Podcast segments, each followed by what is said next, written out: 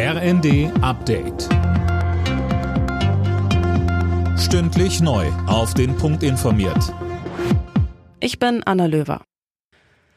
Bringt die EU ein Ölembargo gegen Russland auf den Weg? Davon geht Bundeswirtschaftsminister Habeck nach einem Treffen mit den EU-Energieministern sicher aus.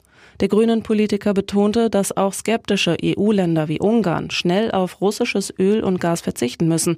Das sei ein wichtiger Schritt, wenn auch einer mit Folgen.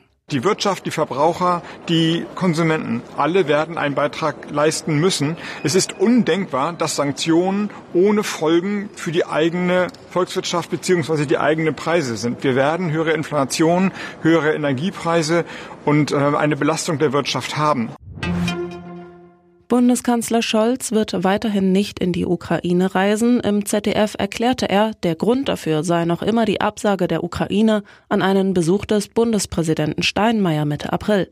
Scholz sagte, dass es doch immerhin ein ganz bemerkenswerter Vorgang ist, dass der Präsident der Bundesrepublik Deutschland, der mit einer Mehrheit, wie glaube ich niemand vor ihm, in der Bundesversammlung wenige Wochen vorher für eine zweite Amtszeit nominiert worden ist, ausgeladen worden ist. Das steht der Sache im Weg.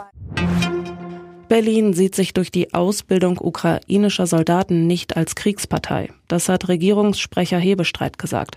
Hintergrund ist ein Gutachten des Wissenschaftlichen Dienstes des Bundestags.